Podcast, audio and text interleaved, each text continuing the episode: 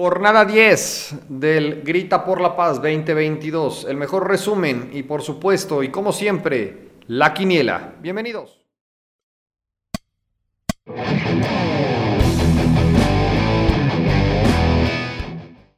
Hola, bienvenidos a un programa más de A Tres Toques. Estamos aquí en el estudio Aceret, Juan y su servidor para platicar de lo mejor, de lo que sucedió después de toda la, la tragicomedia, la jornada anterior con lo del Querétaro contra Atlas, que tuvimos un gran programa con una especialista, pues bueno, ya se reactivó todo, no da el calendario para más espacios, la liga tenía que seguir por más que se dijo tantas cosas, ¿no? De que se tendría que haber detenido, etcétera, y pues bueno, la jornada 10 ya es historia, sigue el Pachuca en lo más alto, Mazatlán y América por los suelos en este, en este momento en la tabla de posiciones con naturalmente varios partidos pendientes. Con esto vamos a empezar a platicar de lo más relevante y de los partidos, ¿no? De esta jornada 10, antes de llegar obviamente al tema de la liguilla. Y empiezo contigo, Juan, ¿no? Para empezar, como ya estamos haciendo una costumbre, para que hablemos de tu piojo, ¿no? De tu piojo, del Tigres que le pasó por encima a León para mi gusto, consolidándose, ¿no? Y la verdad es que yo como extraño al Piojo en el América. Mi querido Juan, te saludo y qué, qué, qué nos comentas de este partido. Hola Cris, hola, un gusto estar nuevamente con ustedes aquí charlando de lo que más nos gusta, que es el, el fútbol. Y bueno, pues qué manera de, iniciar, ¿no, Cris? Eh, con tu punto favorito, con tu personaje, con tu personaje favorito. Pues mira, eh, debo reconocer que sí, que, este, está haciendo un buen trabajo con Tigres, pero eh, recalco algo que yo había venido comentando. Me parece que, él solamente le está dando continuidad a una maquinaria que ya estaba armada. Entonces es solamente cuestión de, estar ahí acomodando las piezas. Eh, porque Tigres, pues es un equipo totalmente plagado de estrellas, ¿no? Que, que bueno, hace falta que alguien les diga a esas estrellas que tienen que jugar, ¿no? Porque hemos visto casos de equipos este, así con planteles eh, muy buenos y nada más no funcionan. Entonces me parece que está haciendo un, buen trabajo, eh, una victoria ahí muy importante de visita eh, contra un equipo pues que no había sido nada fácil, ¿no? Un equipo que, es contendiente.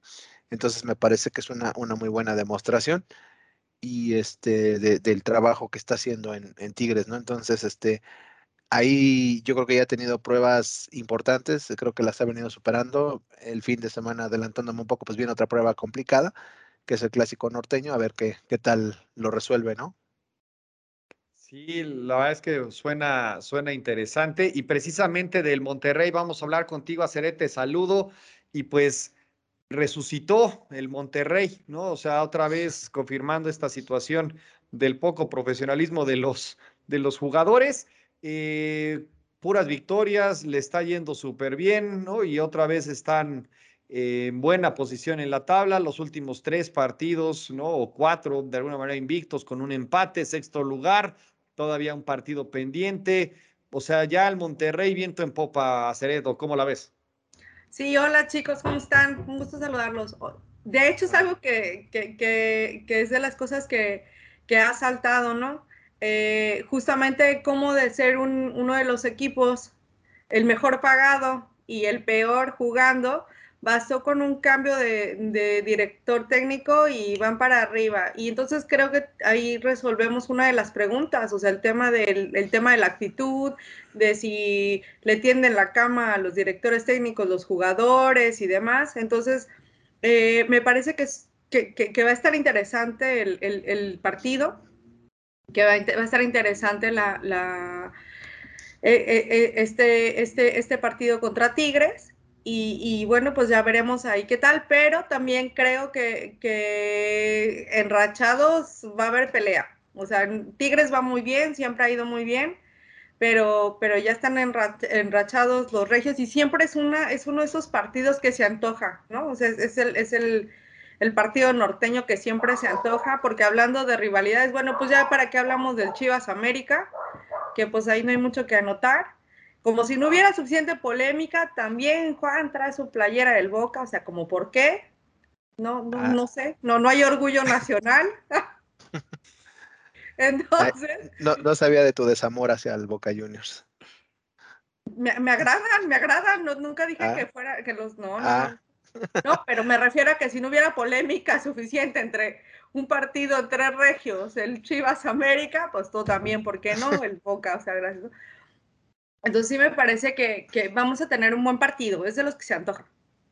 Sí, yo creo que puede ser un buen partido. La verdad es que o va a ser un agarrón o va a ser un 0-0, ¿no? Pero peleado, bien jugado. Me notan así como vimos Juan, ¿no? En este clásico Guadalajara América, que la verdad es que la América se salvó, jugó a nada, ¿no? Y aquí nada más en el, en el rebote, ¿no? O sea, qué tan malo puede ser Chivas para que no le gane a la América, ¿no? En esas, en esas condiciones, ¿no? Y sobre todo lo que se rumora, ¿no? De la regresada o el regreso del Infausto, la Volpe. Juan, ¿cómo ves a esta parte del, del América y el partido de- con el Guadalajara? Pues mira, eh, e- el partido me parece que fue eh, uno que no pudo y, el otro que no quiso, ¿no? Porque la verdad es que ya está más que comprobado que, que el América, pues no, aquí no creo que sea tanto el tema de la, de tenderle la camita a Solari, porque pues ya Solari se fue y, pues no, el América no, no se ve ninguna mejora, ¿no? Al contrario, creo que eh, el nivel sigue, sigue dando mucho que desear. Y como bien dices tú, ¿no? ¿Qué, qué, tan mal habrá, habrá tenido que ser Guadalajara que no le pudo ganar al América con 10 jugadores?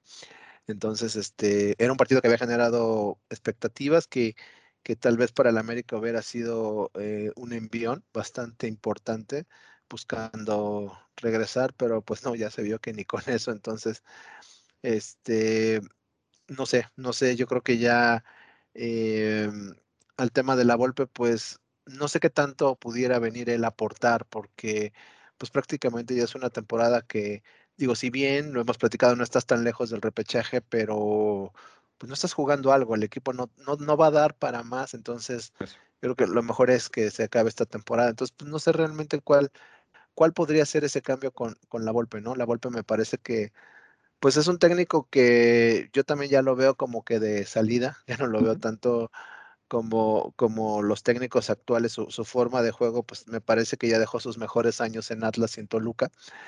Entonces, este, no, no lo veo como una buena opción. No me parece que sea una buena opción traerlo Sí. nada más como interino. Yo creo que lo más conveniente y lo que van a acabar por hacer es dejar a, a Fernando Ortiz hasta, hasta que termine la temporada y pues planear la siguiente. Sí, definitivamente eh, estaba viendo más tarde, el- no, perdón, más temprano, cómo esta cuestión de los bomberazos, ¿no? Y cómo han estado sacando técnicos en esta, en esta temporada, ¿no? Entre del Vasco a Bucetich, de Solari a Ortiz, de Caixin a Fentaes, de Ramos a Cristante, de Méndez a Jardine, de Gueda a Lozano, de Beñata a Caballero. O sea, está haciendo una, una cosa impresionantemente desorganizada este torneo, pero pues la verdad es que vamos a ver, ¿no? A Cereto ahorita cómo se van a acabar, ya que estamos empezando la segunda fase del, del torneo, yo veo que está consolidándose Pumas, ¿no? Que la va, no pierde contra Cruz Azul en un muy buen partido, pero la verdad es que me parece que Pumas puede ir mejorando. La parte naturalmente de, de Cruz Azul que se puede también poner interesante en la parte de arriba de la, de la tabla. Y pues lo que hemos dicho, ¿no? Pachuca y Puebla que se están llevando por de calle prácticamente la, la temporada. ¿Cómo la ves, Aceret? Sí, de hecho, o sea, yo creo que, que lo que vota más es que el San Luis le haya quitado el primer lugar al, al, al Puebla, ¿no? Que eso es algo que hay que rescatar. Eh, ¿Sí fue San Luis? Corríjanme si me equivoco, ¿sí, Sí. verdad? Ok, es que de repente dudé. Este, eh, eso es algo que, que, que resalta, o sea, que venían jugando súper bien en Puebla y que un equipo como San Luis, que nos tiró la quiniela a todos, le haya pegado, ¿no? Este, también me parece muy interesante este tema, ya lo habíamos platicado también en algún momento, todos estos cambios, todos estos cambios en realidad sirven en los procesos, ¿por qué no se dan estos cambios al inicio? O sea, ya vamos a la mitad, ya tampoco es como que estemos empezando y a ver, ¿no? O sea, ya vamos a la mitad, ya aquí ya se empiezan a perfilar, ya para temas de la liguilla, y, y, y la verdad es que sí me parece interesante cómo se empiezan a perfilar Eh, me, agrada que llegue Caballero, porque además es alguien este, que, siempre me gustó su estilo. Me, agrada que, llegue de la mano de, o bueno, más bien llegue acompañado de, otro, de otro super futbolista de Extuso, ¿no? Entonces, de Cristian, del Chaco, exactamente. Entonces, esa parte como que me, me, gusta porque, porque siempre lo seguí mucho cuando eran jugadores y espero que les vaya muy bien. Este, pero, pero bueno, pues a ver qué tal, Me gustó mucho el partido de Pumas, lo disfruté de verdad, de principio a fin. Me, me gustó, me gustó, me gustó. un golazazazo del Cruz Azul. Este, y Pumas no pierde, o sea, no pierde, porque incluso ahorita en la CONCACAF, que estuvo súper bueno, ya sé que no es parte de la jornada, pero también estuvo muy bueno, este, que ganar en penales y, y, demás, ¿no? O sea, entonces esa parte vas viendo que, que no se cayeron, que continúan, continúan, continúan y, que ojalá que se metan, este, eh, porque han demostrado muy buen nivel de, fútbol, o sea, se han mantenido constantes los que, los que de, inicio empezaron con sus más y sus menos. Tal cual. Vamos a, vamos contigo, Juan, ya directamente a la quiniela de esta, de esta jornada para que nos lleves de la mano con los resultados, cómo vamos, quiénes vamos ya mejorando, empeorando. Vamos contigo, mi querido Juan, a la mejor parte de este programa, que es la quiniela. Sí, muchas gracias, Cris. Hace, pues como lo habíamos platicado, este, ACE está teniendo un, ascenso bastante importante. Este, y bueno, pues aquí los resultados de, la jornada 10, eh, la, que se llevaron tanto Cristian como ACE con cinco puntos.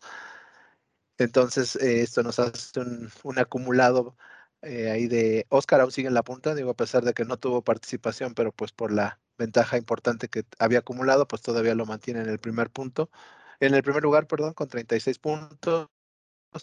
Después viene Daniel con 33. Están nuestros invitados que, bueno, también esta semana no, no tuvieron participación, se mantienen ahí con 29. Está Cristian con 29. Eh, luego estoy yo con, con 28 y ya está Cereda ahí pisándome los talones con, con 21 puntos. Cañón, está impresionante cómo... Sí, sí, sí. No, no, qué bárbaro. La verdad es que qué suerte tiene, ¿eh? Qué suerte, qué suerte. o, se me hace que le hace la tarea. Se me hace que hay alguien allá, se me hace que alguien en su casa le anda haciendo la tarea y la está subsidiando. Pero bueno, vamos. Sí, bueno, y, Perfecto, y bueno, aquí tenemos nuestra, nuestra planilla para la jornada número 11, que igual pues nos muestra ahí partidos muy importantes. Y eh, si pudiéramos pasar a la otra, Cris, por favor. Ah, regresó, perdón. Sí. Y bueno, pues aquí tenemos, ahora sí, contamos con un invitado. Eh, nuestro invitado es nuestro amigo David.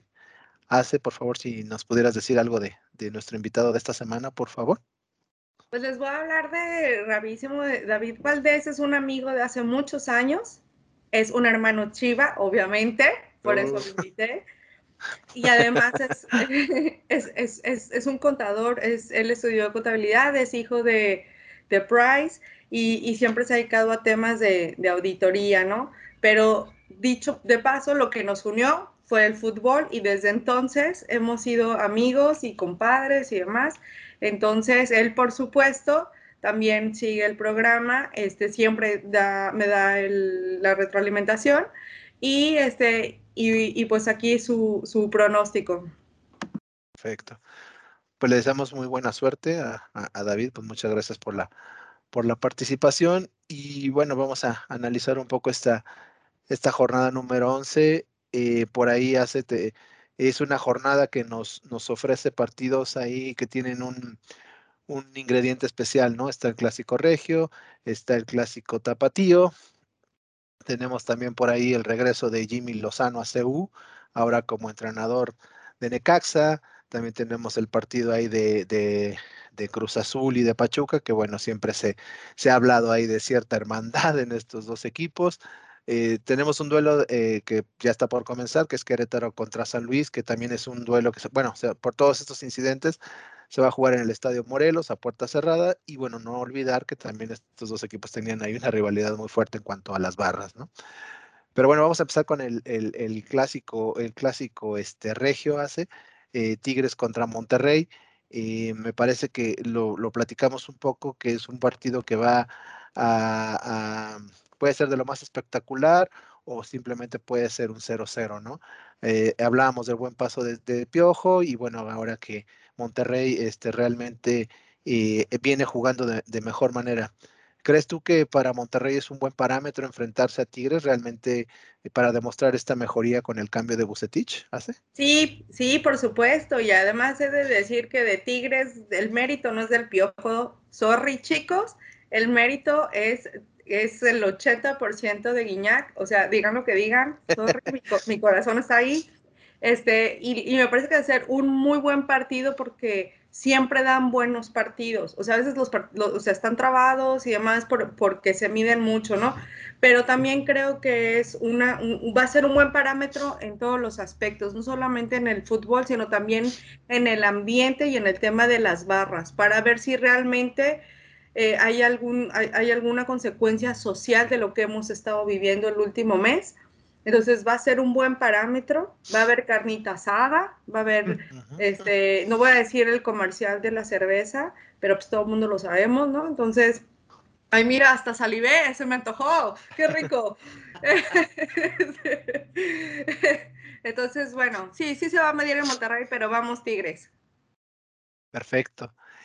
Y, y Cris, este, de este mismo partido, eh, hablando de tu, de tu ídolo, el Piojo, eh, si bien hemos dicho que bueno, ha tenido mejoría, pero algunas veces en los partidos importantes, como que el equipo se haya caído, ¿no? Por ejemplo, tenemos ahí el, caso de que cuando jugó con Cruz Azul iba ganando 2-0 y al final le sacan el partido o quedan empatados.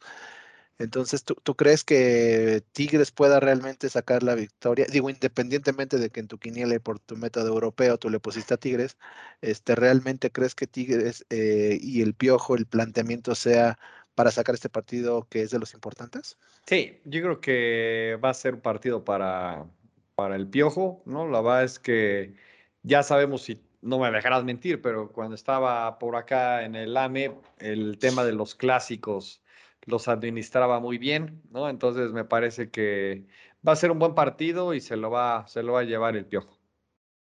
Ok. Y, y pasándonos ahora al, clásico tapatío, ¿no? Que también es un clásico bastante esperado.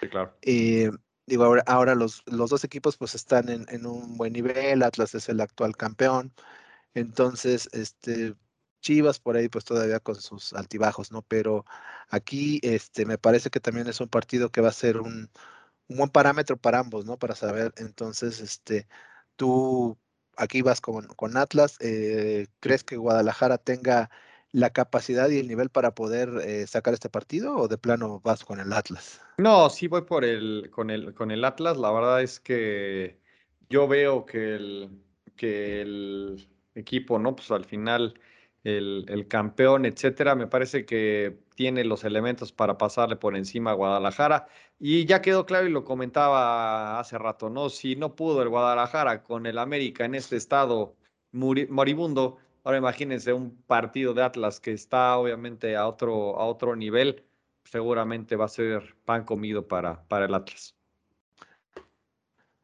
Muy bien, y, y ahí hace, este, respecto a este último comentario de Cristian, digo, sí, eh, sí lo entiendo, pero pues estos son los partidos donde los equipos se deben de crecer, ¿no? Por, porque está de por medio el orgullo de, la ciudad. De, entonces, este, ¿tú crees que Guadalajara tenga elementos para poder hacer un partido, eh, o sea, darle pelea al Atlas y sacarle el juego? Mira, aquí voy a apuntar dos cosas extra cancha. La primera es que ya para que esté mucho más fuerte el mitote entre Omar, a, Mauri eh, y Gareda, ¿no? Ah, para que esté más fuerte el chisme de cómo le volteó la cara y así, ah, ya, ya no te voy a hablar, ¿no? este, uno. Y dos, para que lo que se haya hablado sea de esa solidaridad entre paisanos por el tema del Atlas Querétaro y no se hable realmente de una expectativa de juego entre el Atlas Chivas, a mí como aficionada me deja un poquito intranquila. No por eso dejo de confiar en mis chivas. O sea, sí creo que aquí es donde siempre pega el orgullo y donde normalmente ganamos, dicho sea de paso. O sea, no es como que diga, ay, me preocupa. No, no me preocupa. En lo más mínimo a nivel futbolístico, porque aquí es donde se exige. Entonces sí creo que, que va a ser un buen partido, pero también va a estar como...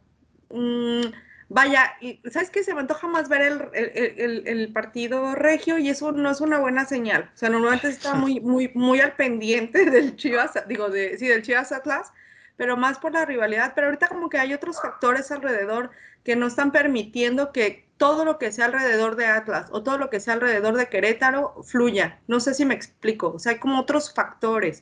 Y luego aquí, pues con los con los chismes este, de Chivas extra cancha, pues tampoco, o sea, esa es la parte como que a lo mejor a los que, a los que realmente nos gusta el fútbol y que realmente somos este, rojiblancos, nos genera esta parte, ¿no? Como de conflicto, pero de que va a ser un partido que se tiene que ver eh, justamente para analizar y para apoyar, por supuesto, por supuesto que ahí voy a estar. Y no, no, no le escuches mucho a Cristi. Lo que pasa es que él habla desde la envidia. O sea, él habla desde la envidia. Sí, nos, nos corroe la envidia a los americanistas.